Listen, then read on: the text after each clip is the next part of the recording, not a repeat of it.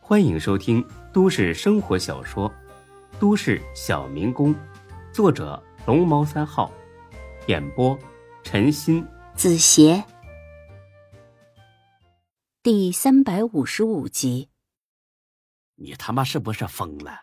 他他妈能承认呐？这么做那是找死呢！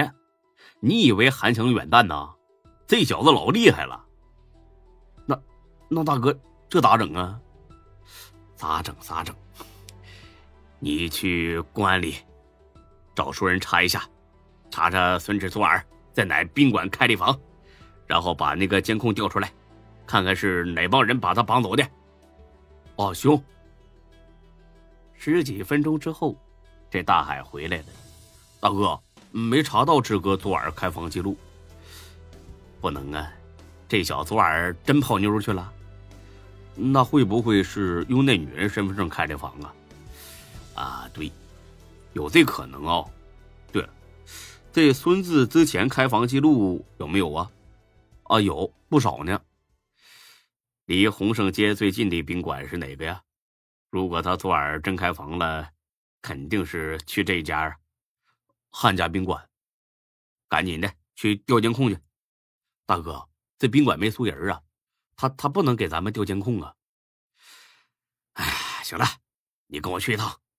很快到了这汉家酒店，大飞并不知道这是高勇的酒庄。大海啊，你搁外边等我一会儿啊，我打电话你就进去。哎。前台两个小姑娘长得倒是挺标准，正在闲聊。欢迎光临汉家酒店，请问有什么需要帮忙的？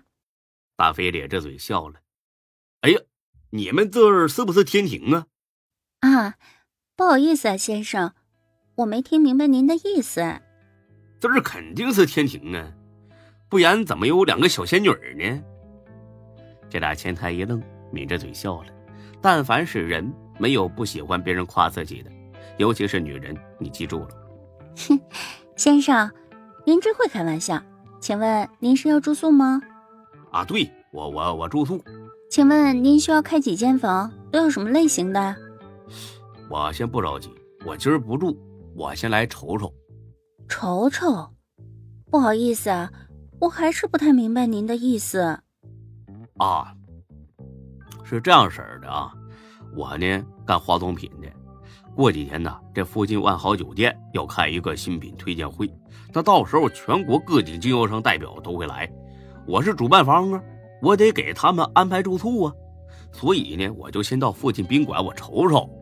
哦，是这样啊，请问到时候大概会有多少人来住宿呢？呃，差不多一百多人吧，嗯，请问是几号？啊，十九号，好的，我帮您查一下。嗯，不好意思啊，先生，十九号晚上的房间几乎都订出去了，现在只剩下十五个标准间、三个大床房、五个豪华商务房了。哎呀，这么不巧啊，那太可惜了。是啊，真抱歉。那我打个电话跟后勤部说一声吧。他做模作样的打了个电话，大海立刻进来了。哎呀，这么巧！哎呀，大海呀、你来干啥来了？哦，我们老板昨儿把资料忘这大厅里了，我来取一下。哎，六哥，你在这儿干啥呢？嗨呀，我不是为了新品发布会给经销商安排住宿的事儿吗？哎呀，刘哥，不是我说你，你这么大老板，这事儿还亲自跑啊？哎呀，老弟你不懂，自己来放心啊。你先忙，我我不着急。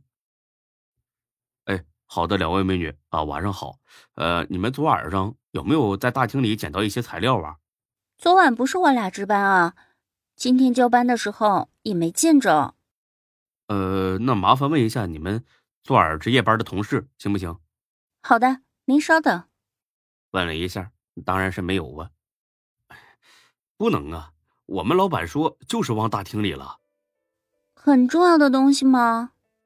啊。对，里边有几张几百万支票，还有一个价值三十多万的钻石戒指，要是丢了那就麻烦了。这俩小姑娘也害怕了。要不你报警吧，我们真的没见着。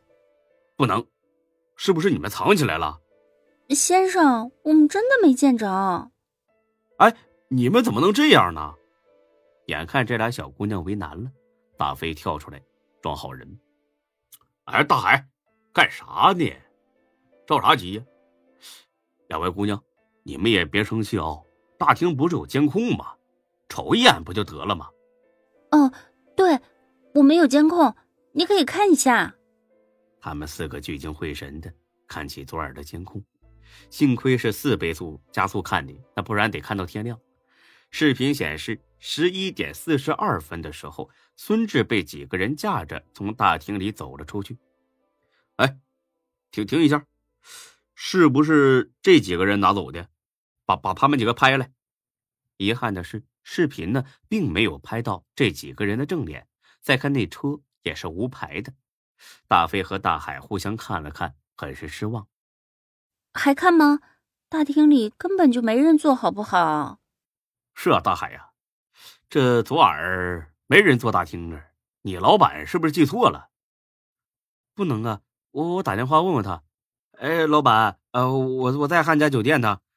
啊，没有啥啊，不是汉家汉庭啊。哎呀啊，那不好意思啊，我我听错了，我我马上上汉庭。挂了电话，少不了一顿道歉。啊啊，不好意思，美女，我我听错了。就说我们没见着嘛，你还不信？哎呀，哎，真不好意思，对不起。哎，刘哥，我先走了啊，你先忙着。